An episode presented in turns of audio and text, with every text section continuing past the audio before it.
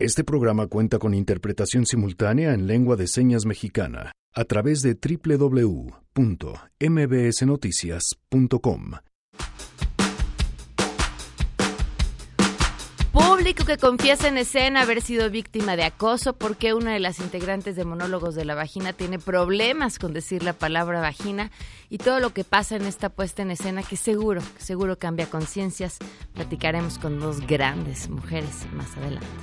Estábamos preocupadas por nuestras propias vaginas. Ellas necesitaban el contexto de otras vaginas, ser parte de una comunidad de vaginas. Hay tantos secretos y tanto misterio en torno a ellas que acaban siendo como el Triángulo de las Bermudas.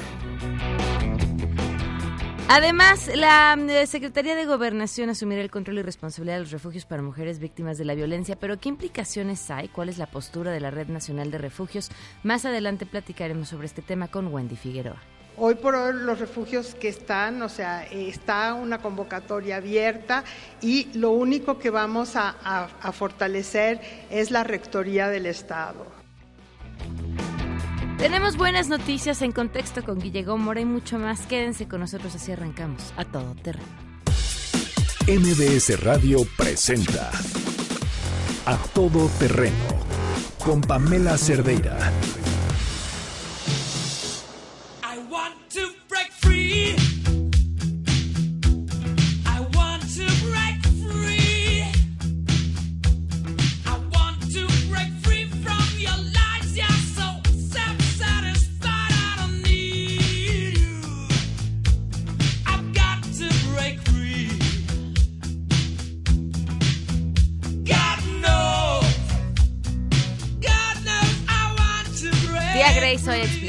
Música del día. ¿Cómo estás?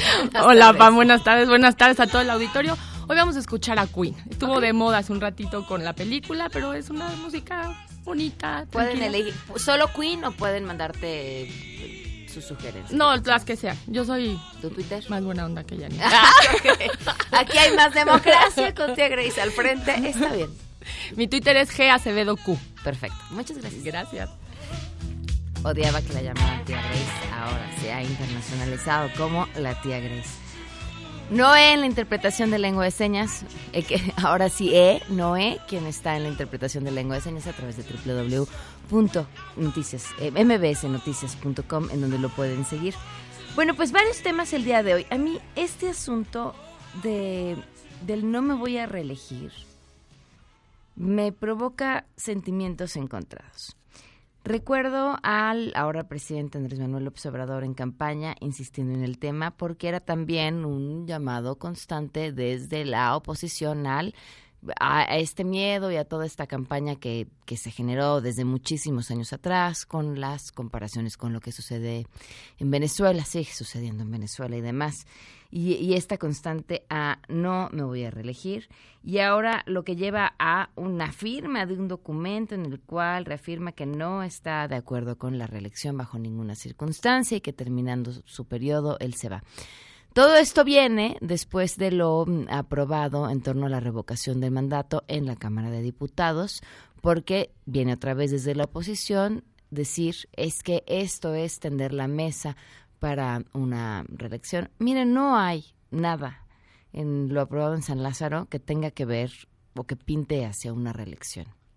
Me parece que es también llevar una realidad a los extremos para tratar de descalificar, que habría otras quizás razones sí para descalificar lo aprobado, eh, eh, decir que son pretensiones de reelegirse. Pero esto, este, este decir firmo un documento de que no me voy a reelegir, a mí, a mí no, no me gusta, a mí, porque tendría que bastar con asumir que se va a cumplir lo que está en la ley y ya, en la constitución, o sea, es como, es como firmar un papel para garantizar que voy a hacer mi trabajo. No, pues, pues ya suponemos que lo tienes que hacer y, para eso te eligieron para que hagas el trabajo. Entonces, esta, esta redundancia en el acto no me gusta. Y entiendo muy bien desde la política por qué se hace y esta intención de acallar rumores sobre uno de los grandes temores, porque pues si recordamos nuestra historia, la reelección nunca trajo cosas buenas. Pero, pero insisto, a mí, ah, a, mí, a mí no me gusta. Y, me encantaría, y, y, más allá de la figura de Andrés Manuel López Obrador, insisto, es como, pues sí, pues ya está en la Constitución. Y entiendo que estamos ante un escenario de mayorías legislativas ante lo que no está en la Constitución, pues puede ser fácilmente modificado, ya lo vimos, ¿no? Eh, si esta ley no nos acomoda, pues la ajustamos. Y, creo que Paco Ignacio Taibo es el ejemplo más burdo al respecto. Y digo el ejemplo más burdo porque también era una ley que, bueno, pues era un tanto absurda y xenófoba.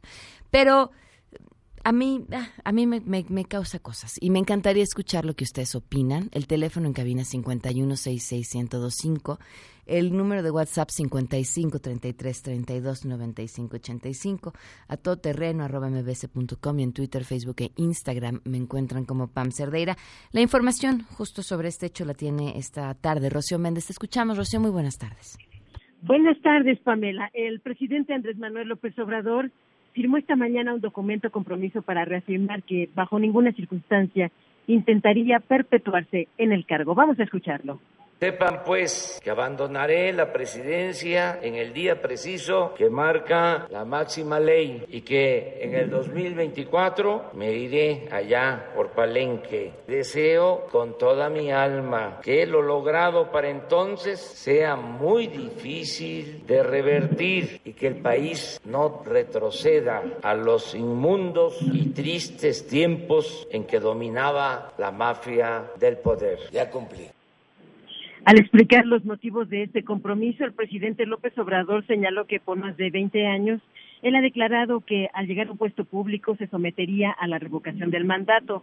Dice que así lo planteó cuando fue jefe de gobierno y posteriormente en las campañas presidenciales. Ahora reitero este compromiso y pues a mediados del mandato en el 2021 se va a realizar la consulta para preguntar a los ciudadanos si quieren que continúe gobernando o que renuncie a la presidencia.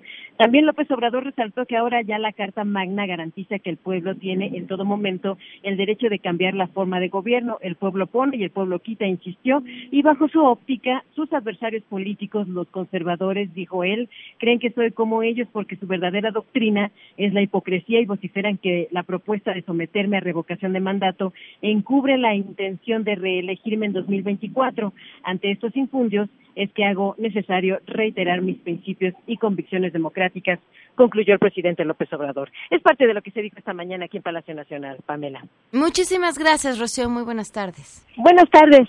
Hasta luego. Les digo, insisto, entendemos desde la parte política la razón, pero bueno, ahí está.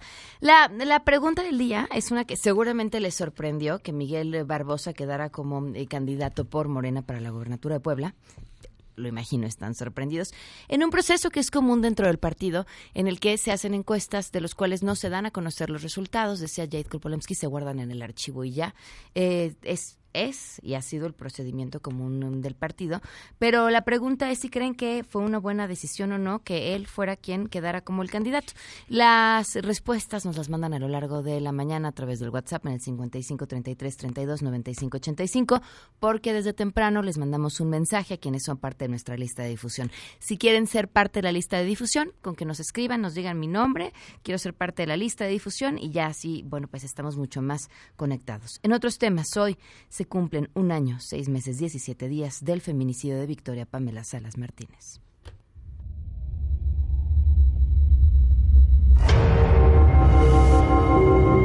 Yo me enojaba con mi esposo porque le decía, ¿cómo no vamos a hacer la voz? ¿Por qué se nos está tratando de, de la vida de alguien?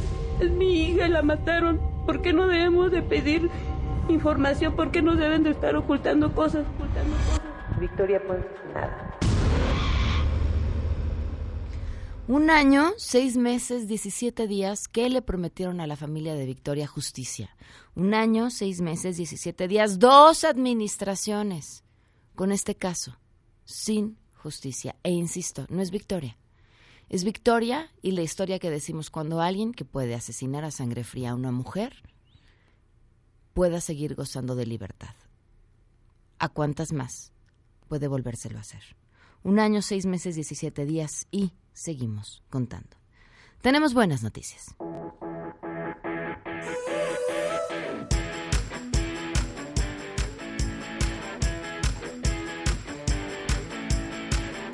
Nadie defiende lo que no conoce y creo que de esto va este esfuerzo interesantísimo para acceder a información del Sistema Nacional Anticorrupción. Hatsiri Magallanes, cuéntanos, muy buenas tardes. ¿Qué tal, Pamela? Muy buenas tardes. Buenas tardes al auditorio. Pues con el objetivo de acceder justamente a información del Sistema Nacional Anticorrupción de forma más ágil y sencilla, el Centro de Investigación y Docencia Económica, CIDE, a través de la Red por la Rendición de Cuentas, creó una plataforma virtual para contar justamente con información sobre este mecanismo de combate a la corrupción. Para dicho fin se abrió un curso que es en línea con el que se podrá conocer los antecedentes de la creación de este sistema, así como entender las implicaciones que tiene el nuevo esquema de responsabilidades que se establece en la nueva normativa y también identificar los retos que deben enfrentarse para poder implementar este sistema de manera efectiva en cualquier nivel de gobierno. Dicho curso está pensado como una herramienta digital y de educación a distancia que va a permitir que los participantes puedan acceder a módulos que integran los aspectos más relevantes relacionados con este sistema y con el nuevo esquema de responsabilidades administrativas y penales que contempla el Sistema Nacional Anticorrupción. Con lo anterior se podrá obtener formación a distancia de forma gratuita a funcionarios públicos, también a los miembros de organizaciones sociales, a empresarios, también a los medios de comunicación y a la ciudadanía en general sobre estos aspectos más relevantes y más importantes del sistema, es decir, para que se pueda entender cómo es que funciona y sobre el uso que se puede hacer de este sistema. Y bueno, también se va a poder saber los retos que deben considerarse para un combate más efectivo en torno a la corrupción. Entonces, pues va dirigido a servidores públicos y a la sociedad en general, para conocer un poco más en torno a este mecanismo. El reporte que tengo. Hatsiri, muchísimas gracias. Muy buenas tardes. Buenas tardes. Ay, aprovechamos las buenas. También es cumpleaños de Enrique Ansures. Le mandamos un fuertísimo abrazo. Vamos a una pausa y continuamos a todo terreno. En unos momentos, en A Todo Terreno. Tengo unas invitadas asas, espectaculares que no se pueden perder. Los María Aguilar, volteas a saber quiénes son. Pues de entrada tú, una de ellas, y Maca Carrero, que debe venir corriendo. Regresamos con ellas. ¿Qué opinas de la candidatura de Miguel Barbosa a la gubernatura de Puebla? Por supuesto que no. Lo podrían disfrazar tal vez como ese amor que pueda llegar a tener por el Estado, esas ganas de, de cambiarlo de alguna manera, pero en realidad lo que refleja nada más es ambición de poder. Y no nada más del candidato, sino del partido en general. Ellos saben que tendrían una cierta ventaja con llevando a, a ese candidato a la contienda y más bien lo hacen por el interés de seguir ahí, de ganar más territorio que verdaderamente por la gente y eso es muy muy triste. Considero que es muy desafortunada la decisión. Solo dan la imagen de que está obsesionado con ser gobernador. Parece que los tantos años de priista, luego de perredista y ahora morenista solo queda en la obsesión del poder deberían de dar otra imagen si quieren que la gente realmente se crea que vienen a hacer un cambio. Regresamos a todo terreno. A todo terreno con Pamela Cerdeira. Continuamos. She's a killer queen, gunpowder gelatine, dynamite with a laser beam.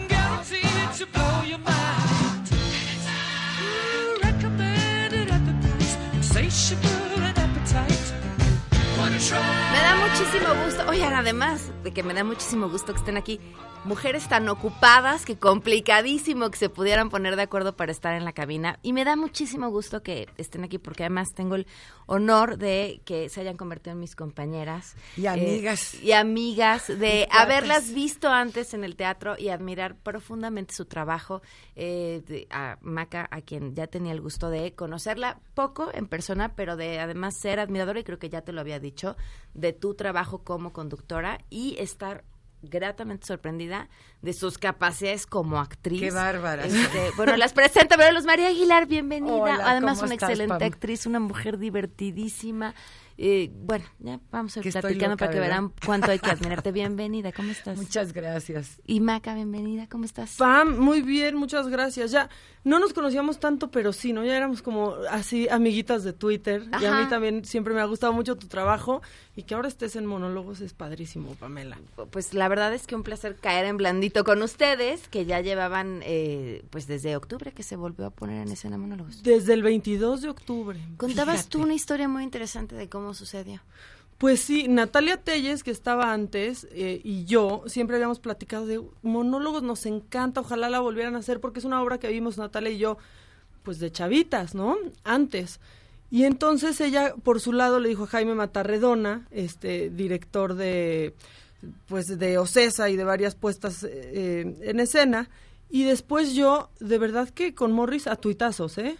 Se lo dije, y entonces... Eh, Luis Fernando, que también trabaja en la compañía, dice que justo así es como se les ocurrió de, pues estas dos locas quieren hacer monólogos, ¿por qué no regresa? Y entonces, pues, regresó y creo que es padrísimo porque aunque muchas personas ya la vieron, Pam, hay toda una generación que no, que no la ha visto y lo impactante es que no ha pasado de moda ese texto. Oye, la gente que por alguna extraña razón estaban durmiendo bajo la tierra, no la vio antes, ahora que la ven dicen, no sé cómo me lo perdí. O sea, no sé en dónde estuvo cuando esto se estaba Ya ha ido gente que ya la vio. Claro, y la y la vuelve a disfrutar igual. Luz María, pero pero tu caso es especial, ¿cómo Es que fíjate, este un día me habla Morris y me dice, "Mira, si te habla Tina Galindo, este Claudio Carrera, mm, eh, Morris son ligas mayores, son los teatros más bellos de México y las puestas más padres, ¿no? Entonces cuando me habla Morris, oye Luzma, tengo, tengo una obra para ti. Ay, qué padre, gracias, ahí te la mando. Y voy viendo monólogos de la... Mm, ¿Qué? Dilo, le, hablo, le hablo a Jaime. No, no, he dicho a veces este. De la vajilla. He dicho vajilla en vez. Entonces, voy con, voy con Jaime y le digo hoy que, que, Jaime tiene muchas ganas de que me dirigiera porque le vi una. Se llamaba Agosto, la obra que le vi a él. Y me encantó su dirección. Entonces le digo, oye, este, Jaime, ¿cómo le digo a Morris que no, gracias, y que no se vaya a enojar? Digo, me dice, porque yo no puedo hacer esto decir la palabra me cuesta trabajo y luego la otra. Es que no puedo verdaderamente.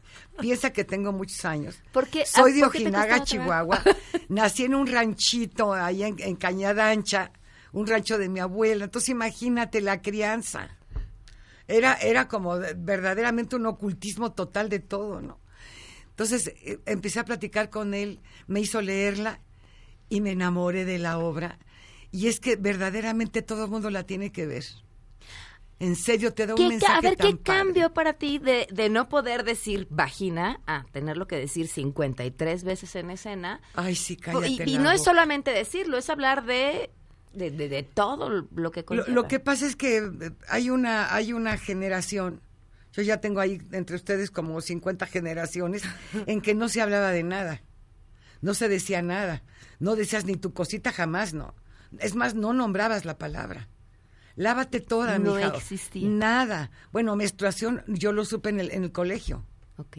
¿A qué edad? Yo no podía llegar a la casa porque me sentía yo sucia. Me pasó en la escuela y la maestra se dio cuenta. Entonces, este, me llevó al baño, me, me dijo cómo, me explicó cómo todo. Y llegué a la casa, yo no podía ver a mi mamá, sentía que había hecho, fíjate nada más, el grado de oscurantismo de mi educación. Para llegar a hacer los monólogos de la vagina me costó gracias a Jaime, porque qué tipazo, ¿verdad? Sí, la, la verdad sí. No, y luego con ustedes que las amo. Ya adopté a, este, a, a, Maca, de, de, mi nieta porque la adoro. Eres una niña divina, sensible, encantadora, francota, inteligente y qué buena actriz. sí, sí, sí, sí, sí, sí. Oigan, ya me están sorprendiendo mucho. Te, juro que cada día que veo es un placer verla trabajar. No me ves la cara que pongo de, de, tonta. Yo, yo, te lo preguntaba, Maca, y estaría padre que lo compartas al aire, porque te decía, bueno, ¿y en qué momento? Ahora ya estás también en eh, la, parodia pero ¿en qué momento dijiste, ah, yo pues, también este es otro camino además de la conducción? Pues mira, la verdad es que siempre me había llamado un poco la, la, atención la actuación, pero lo veía como algo lejano y dije, no, yo tengo que ir a la universidad y ya lo demás va a ser este Pero pues en por Nueva York así como un plus. Cuando me voy a estudiar a Nueva York, justo ahí ¿Pero te vas a tomé- estudiar qué? No, yo yo iba, yo seguía en comunicación y periodismo.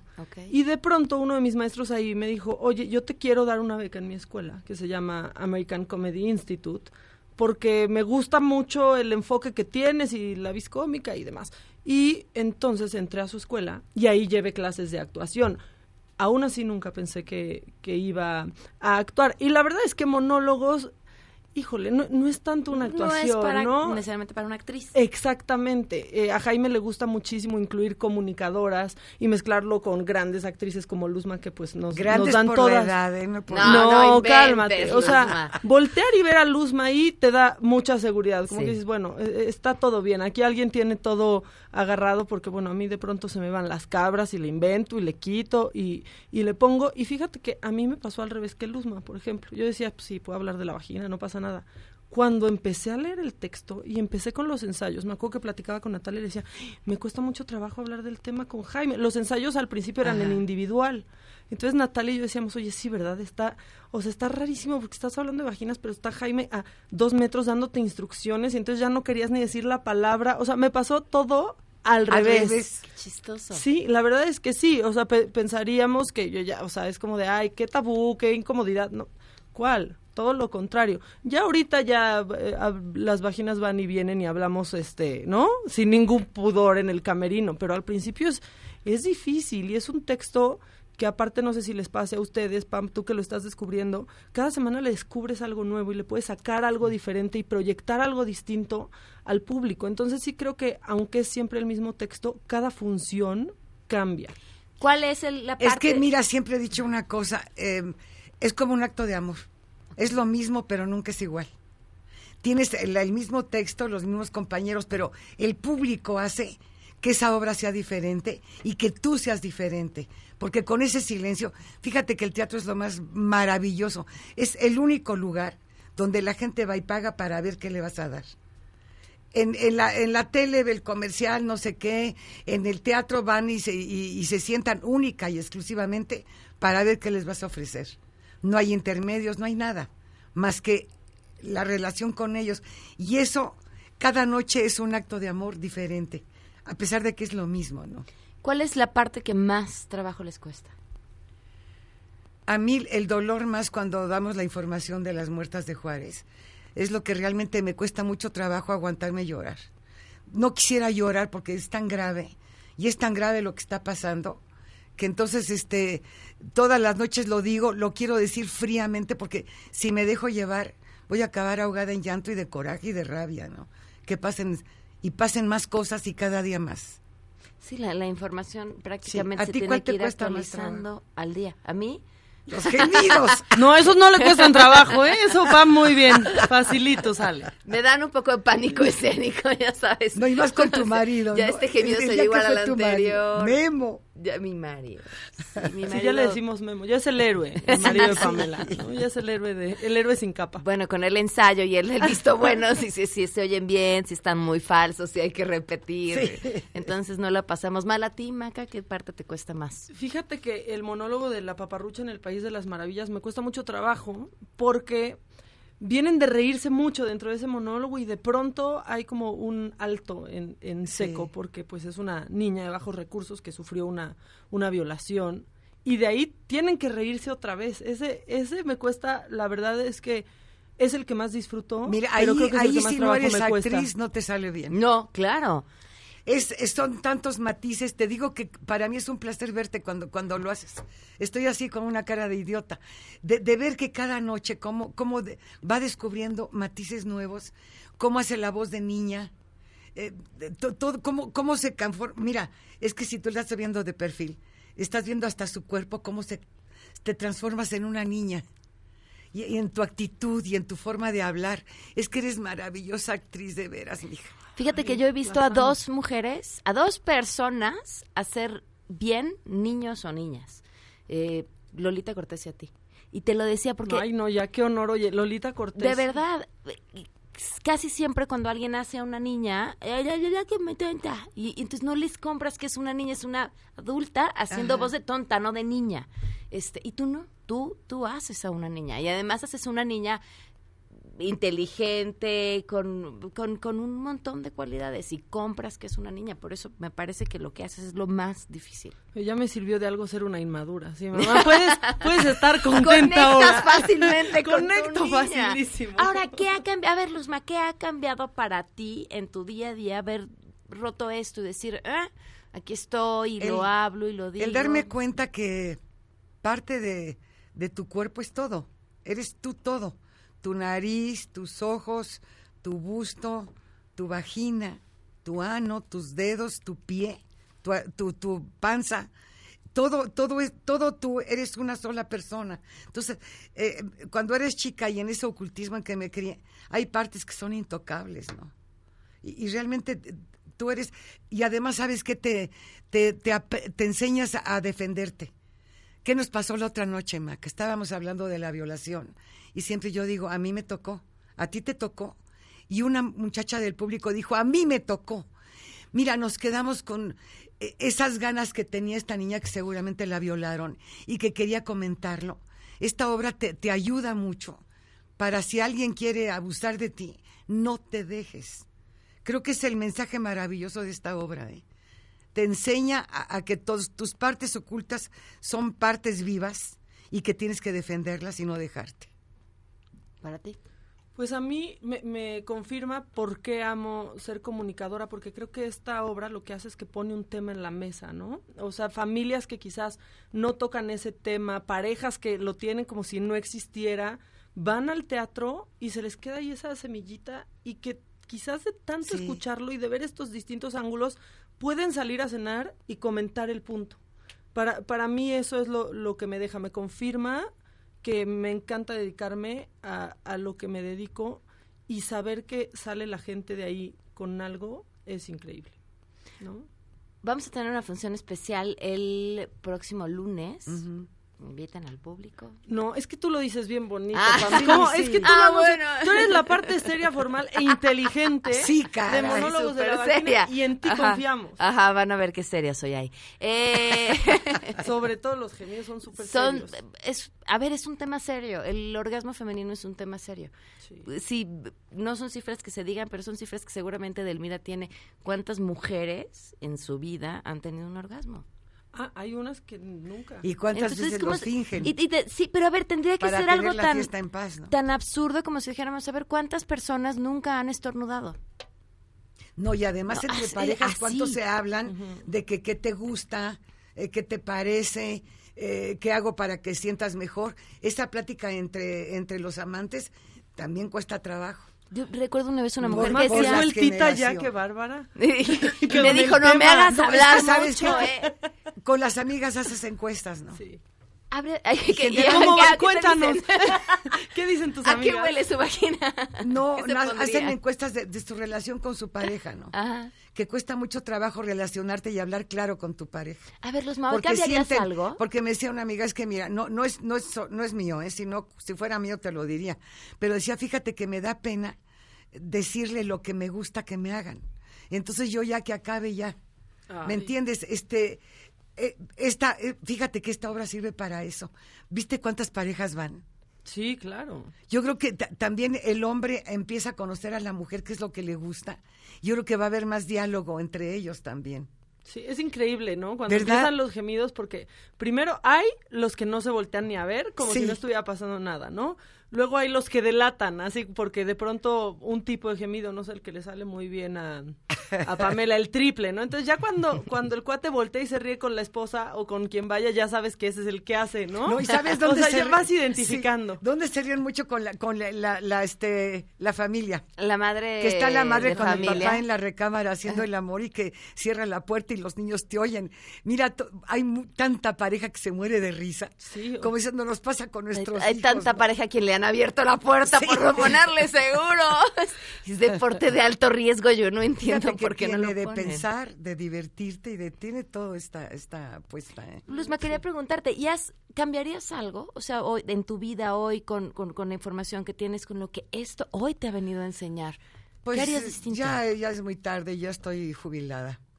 Pero sí me sirve para mis nietas, por ejemplo, tengo dos niñas que adoro, una de 16 y otra de 10. Y este y sí platicamos, no de de lo que preguntan ellas, saber qué contestarles, ¿no? Porque luego te preguntan cosas, ay, ¿qué digo? Pues le pregunto a su mamá para que se lo diga, ¿no? Algo así. Hoy que Sí, hay- hay una conversación más distinto. abierta, ¿no? Desde, desde que los llevas con los animalitos que dicen, mira, aquí está, este, tiene sangre, es que está menstruando. Entonces ya, ya llega la menstruación de una forma normal. Ya llega el, el acto normal. O sea, es que qué maravilla esta forma de vivir en este momento. ¿eh? Yo creo que también es importante pensar en, en- en la carga que llevamos nosotros. Decías, las mujeres que fingen, las mujeres que... Una gran educación a no decir nosotras, a no querer hablar, a, a más allá de lo impuesto, ¿no? Sí, a, a no saber pedir, ¿no? O sea, como que mm, se acostumbran muchas mujeres a vivir como, pues no de caridad, pero sí de lo que te quieren dar y no de, no de Sí. pedir y de decir lo que quieres y, y lo que no. Y justo, digo, ahorita se ha puesto de moda como este empoderamiento y demás, que no debería de ser una, una moda. Creo que es un despertar y creo que ahí va, en este texto, lo único que se ha tenido que actualizar y que es lo más triste son las cifras de feminicidios. Y estamos mal. Y estamos ¿no? peor. Las cifras que estamos dando ahorita en la, en la obra eh, Ya es aumentaron. pavoroso. O sea, Ya es aumentaron pavorosamente. Sí. Y si te vas con niños y niñas y no, es que es pavoroso el problema. Janine, ¿nos van a dar boletos? Todavía no. Tendrán que estar pendientes. Ok, no, no me voy a atrever a regalar boletos. Por ahí del jueves ya los tenemos convencidísimos. O hacemos huelga y no vamos a trabajar. No hay función el y no lunes, si regalamos no se los boletos. boletos. Ay, Que se consíganse moche otras Morris. tres que vayan. Que se moche. Les cuento lo del lunes. No es que dice Morris, mire una cosa. Tú eres muy amiga del, del de la farmacia, ¿no? Bueno, se van a cenar juntos, ya se hicieron compadres, pero tú vas a comprar una medicina en la farmacia La y te la que cobra. pagar, claro. Dice Morris, ¿por qué, ¿por qué tenemos que regalar boletos si están dando ustedes su vida en el escenario y estamos gastando mucho dinero para ofrecerles un, un buen este espectáculo, ¿no? Una mochadita Entonces con- sí, pero hay que mocharse de vez en cuando. A veces no te alcanza la quincena, Morris. Creo que está en Nueva York, no nos oye. Pero, pero vamos a tener boletos. Eh, La función del lunes es una función especial porque hay interpretación eh, de lengua de señas mexicana. Entonces, cada una de nosotras va a estar con un intérprete que además nos han platicado que han estado ensayando durísimo y pasándola además muy bien con el texto porque no es lo mismo saber cómo hacer la palabra vagina, que ya nos enseñaron y ahorita vamos a ver a Noé hacer la palabra vagina, eh, a hacer eh, Pepa, paparrucha. La paparrucha, ¿cómo lo van a este, hacer? ¿Qué el de otros enfrente nombres? está fácil, ¿no? El de enfrente. El de enfrente, pues nada más haces así. Chango está fácil porque ya existe. ¿no? Ay, ay, ay, ay. el no me niegue. El no me niegues, la pa bueno, ya, Ay, esas ya hay que hacerla de una vez ahorita. A ver, arráncate, arráncate. Total, Estamos no, no, no, preocupadas. no, eh, nos preocupan. La, la vagina, ¿no? Así es la vagina o así. así hacia abajo. Al revés, así. Ah, Exactamente. Bueno, pues va a ser Como una en el función especial. Vinci. Ándale. Me acordé del código. Tus referencias son lo máximo. Es un, es una, es de una puesta que tienen que ver y además va a ser un ejercicio de inclusión hermoso y si nunca han visto algo que tenga que ver con el arte que cuente con interpretación de lengua de señas, tienen que verlo. Es un doble espectáculo que de verdad vale la pena. Muchas gracias. ¿Algo que quieran agregar? Nada, Pam, feliz de que te integres a esta familia de las vaginas satisfechas y felices. tienen que ver, o sea, público de Pamela la tienen que ver, este, porque pues sí es un gran espectáculo, sinceramente. De verdad que sí estoy muy contenta. ¿eh? Ayer, ayer me encontré a Morris cuando iba entrando, que ya se iba a Nueva York a comprar más obras, fíjate. Es un hombre que admiro muchísimo. Sí. Él ha vivido para y por el teatro. Tenemos Su vida ha estado dedicada íntegra. una Igual entrevista que, Tina no se pueden perder. También, ¿eh? Tenemos una entrevista con, con Morris. Morris que no se pueden perder. En los podcasts luego se las Sí, compartimos. ya Pamela que Que habla bien con el jefe. Sí, Claro. claro. Cierto. Y así te van a aumentar el sueldo. No, uy, no, no, no, ¿Verdad? no, ¿Qué ni tal? lo crean, ni lo piensen. Morris, No aumentanos manera. el sueldo. Y así son todo el tiempo. Muchas gracias, de verdad, gracias, Gracias, por haber Pam. hecho y encontrado un hueco en su agenda. Por favor, venir. vayan a verla. ¿eh? Vamos a una pausa y volvemos. ¿Qué opinas de la candidatura de Miguel Barbosa a la gubernatura de Puebla? En lo personal me parece una pésima decisión por parte del partido. Barbosa demostró ser un muy mal candidato, muy mal perdedor también, al no reconocer eh, la victoria de la exgobernadora y ahora sumando a su proyecto de gobierno a ex colaboradores cercanos del, del el exgober precioso. Entonces eso nos habla mucho del tipo de política que piensa hacer en el estado de Puebla. Pésima, pésima elección para un estado tan grande como Puebla. Para mí es lamentable la decisión de que vuelvan a imponer un candidato que ya perdió en la elección por la gobernatura, cuando hay gente con tanta capacidad moral y política en Puebla. Me da lástima ver el nuevo enfoque de la cuarta transformación de México. Regresamos a todo terreno. A todo terreno con Pamela Cerdeira. Continuamos. 12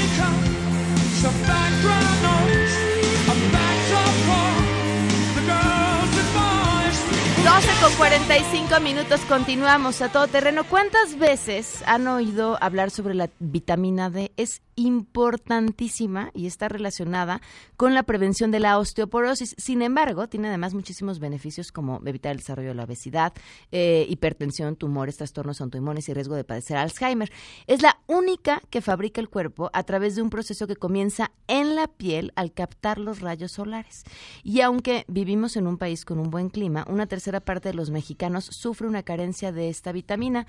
Las razones son diferentes. Una de ellas es que nos hemos habituado a vivir la mayor parte del día en espacios interiores debido a las largas jornadas laborales en las oficinas, dentro de la casa o como aquí que usamos eh, bronceado de cabina. El uso de bloqueador solar también impide la síntesis de esta vitamina. Y seguramente para este punto ustedes estarán preguntando cómo consumirla y les cuento que a diferencia del resto de las vitaminas, solamente 10% de lo que necesitamos de vitamina D se obtiene gracias a la dieta. Afortunadamente, hoy existen los suplementos nutricionales como el colecalciferol o los alimentos enriquecidos con vitamina D, que son una opción para reunir las 4.000 unidades que necesitamos de esta vitamina. Si para este punto se están preguntando si la necesitan, lo pueden saber a través de un estudio de laboratorio. Yo ya me lo hice, yo tengo deficiencia de vitamina D y, bueno, ahí ya les cuento el dato. Em, por un tema de tiroides y la gente que tiene ese problema de tiroides, en la mayoría tienen un tema de deficiencia de vitamina D y aumentar el consumo de vitamina B D ayuda prácticamente a todo. Así que ahí les van también algunas pistas. Eh, estar triste con frecuencia, temas de peso elevado, dolor en los huesos y si usan todos los días protector solar es importante que y además que lo usen para evitar cáncer, el cáncer de piel, pero es probable que puedan tener una deficiencia de vitamina D, así que háganse la prueba y consuman la vitamina D que les falta y consulten a su médico. En otros temas, le agradezco muchísimo a Wendy Figueroa que nos acompañe esta tarde y que nos tome la llamada para hablar sobre un asunto que no, hace, no se ha terminado, el asunto de los refugios para las mujeres víctimas de violencia. Gracias por acompañarnos, Wendy. Muy buenas tardes. Hola, buenas tardes, Pamela. Wendy, ¿en qué acabó, y si ya es que acabó, todo el tema después de la convocatoria que se quitó, la convocatoria que se volvió a subir, la amenaza de que iba a ser la Secretaría de Gobernación quienes lo iban a manejar y luego de que no, que se mantenían los refugios? ¿Qué pasó y si tuvieron ustedes el acercamiento con las autoridades y en qué términos quedaron? Mira, sigue esto vigente, es decir, la convocatoria pública cerró el 6 de marzo. Estamos en espera de que se den los resultados de este proceso de evaluación de los proyectos presentados. Esperamos que sea la brevedad posible y que se tomen en cuenta las medidas cautelares que la Comisión Nacional de Derechos Humanos dictó a CEGOV y a la Secretaría de Salud. Estamos en ese tema, en el tema de la rectoría de CEGOV y de poder implementar y replicar un modelo de nominado Puerta Violeta, pues sigue. No ha habido esta disposición del diálogo por parte de la Secretaría de Gobernación, aun cuando hemos insistido en tener este diálogo, pues nos parece ocupante que no se haya tomado en cuenta pues las voces de las mujeres que están en estos espacios de refugio. Es decir, sería buenísimo y es lo que hemos estado solicitando, que se acerquen con nosotras para que puedan escuchar a las mujeres qué es lo que necesitan. Este modelo que se está tratando de implementar tiene como primer contacto la policía, una policía que está, entre comillas, especializada en género, y lo digo entre comillas porque ha pasado 10 años para que en Nuevo León se pueda tener este modelo. Si nosotras pensamos replicarlo a nivel nacional, tendríamos que pensar en el tiempo que va a pasar para que esto suceda e identificar que las mujeres que están en una situación de violencia extrema, Pamela, lo que buscan de primer momento es llegar a un espacio de protección donde tengan paz, donde tengan una atención integral especializada y que esto no ha estado ni definido ni aclarado y que desde la Red Nacional hemos solicitado este diálogo para saber cómo están mirando la participación de las organizaciones de la sociedad civil en esta rectoría del Estado, pero además qué implicaciones, si ya las evaluaron, las implicaciones que tienen de aplicar un modelo donde primer contacto está la policía, cuando en México el 50% de las mujeres que llegan a los espacios de protección están relacionadas las mujeres con personas o agresores que están en las policías, son servidores públicos, en los ministerios, empresarios, etcétera. O sea, ¿cómo van a garantizar que esta información no se vaya a pues malutilizar o a poner en riesgo a las mujeres? Y además, pues preguntar si se han puesto a pensar qué implica y si las mujeres quieren que es el gobierno el que atienda estos espacios que hasta hoy día les han garantizado protección y atención, pero sin tráfico de influencias. Nos parece ocupante Estamos insistiendo en el diálogo y hasta hoy día no hemos tenido respuesta por parte de la CEGOP. Ni siquiera una explicación a qué se refieren con esto de la rectoría del Estado o si van a cambiar. Y además me gustaría que nos explicaras la forma en la que se llevan a cabo los controles. ¿Cuáles son los que se llevan a cabo hoy en día para verificar que los refugios hagan con el dinero que reciben del gobierno y de la sociedad civil, porque también reciben de la sociedad civil, lo que se debe de hacer? Claro que sí. Eh, no, no hemos tenido ninguna respuesta, ninguna aclaración. Lo único que sabemos es lo que está en los medios de comunicación, lo que se ha mencionado sobre eh, la puerta violeta, lo que ha dicho la secretaria de Gobernación y que sabemos que, bueno, con todo respeto, no hay información clara. Por eso es que nos interesa saber y escuchar desde un diálogo democrático, aclarar todos estos claroscuros que yo les llamo en un tema que no es menos, es la vida de las mujeres. Wendy, ¿cuándo les tienen que informar los resultados de la convocatoria y entregar los recursos? De acuerdo a lo que solicitó la Comisión Nacional de Derechos Humanos en los 30 primeros días posteriores a que cierra la convocatoria, es decir, cerraba el 6 de marzo, esperaríamos que los primeros días de abril. Según la convocatoria pública, habla de 90 días, que es gravísimo, porque estamos hablando que más o menos en mayo estarían dándonos información y después en junio estarían, estarían liberando los primeros recursos. Y en este tema, contestando lo que me preguntabas de cómo son los mecanismos de transparencia, quiero decirte y aprovechar a tu audiencia para compartirles que cada año los refugios, tanto de gobierno como sociedad civil, mayoritariamente sociedad civil, somos el 72%, presentan proyectos. Y estos son financiados si solamente cubrieron toda la transparencia y los convenios de colaboración y la atención cálida y efectiva del año posterior. Es decir, en el 2018 se aprobaron 42 proyectos de refugio y 30 centros de atención externa. Esto quiere decir que 72 espacios dieron una atención cálida, efectiva y dieron rendición de cuentas de acuerdo a lo que mandata la Secretaría de Salud, que es quien nos rige. Hacemos rendición de cuentas cuantitativas, fiscales, tenemos auditorías, no solamente externas, sino también de la propia Secretaría de Salud. Es decir, todo está transparentado y no podemos gastar un peso que no esté en el convenio de colaboración. Si nosotros utilizáramos algo que no está, se tiene que regresar a la TESOF. Entonces, sí aclarar que los refugios que reciben este financiamiento federal mediante convocatoria son fiscalizados y con una rendición de cuentas y si tú no lo cubres, pues al siguiente año tan sencillamente no, eres candidata de recibir exactamente el presupuesto. Wendy, pues estaremos al tanto del tema y te agradezco mucho que nos hayas acompañado esta tarde. Muchas gracias a ti, un abrazo, Pamela. Buenas tardes, Wendy Figueroa, directora general de la Red Nacional de Refugios. Vamos a una pausa y volvemos. Regresamos a todo terreno. A todo terreno con Pamela Cerdeira. Continuamos. Y de esto se hablará en las próximas horas. A todo terreno.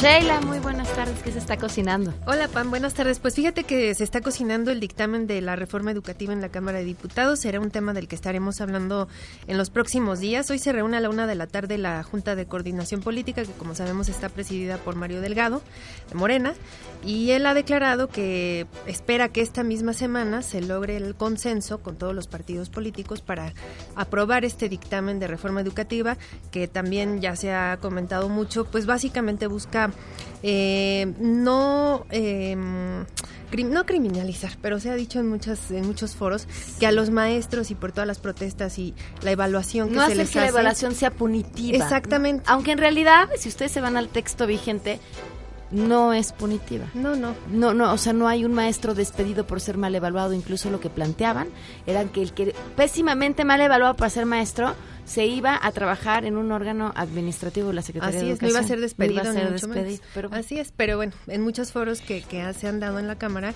se ha hablado sobre este tema, y cuáles van a ser realmente las eh, los cambios. Y también otro tema importante es que se va a, des- va a desaparecer ya el Instituto Nacional de Evaluación para la Educación y se va a crear el Sistema Nacional de Mejora Continua de la Educación.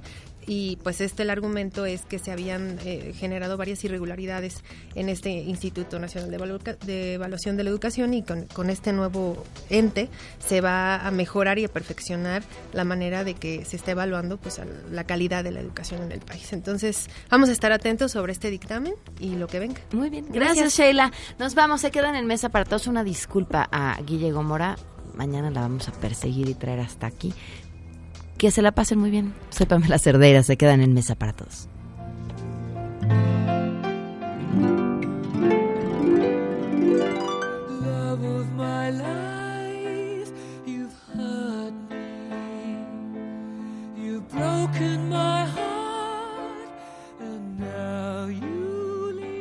MBS Radio presentó A Todo Terreno con Pamela Cerdeira, donde la noticia eres tú.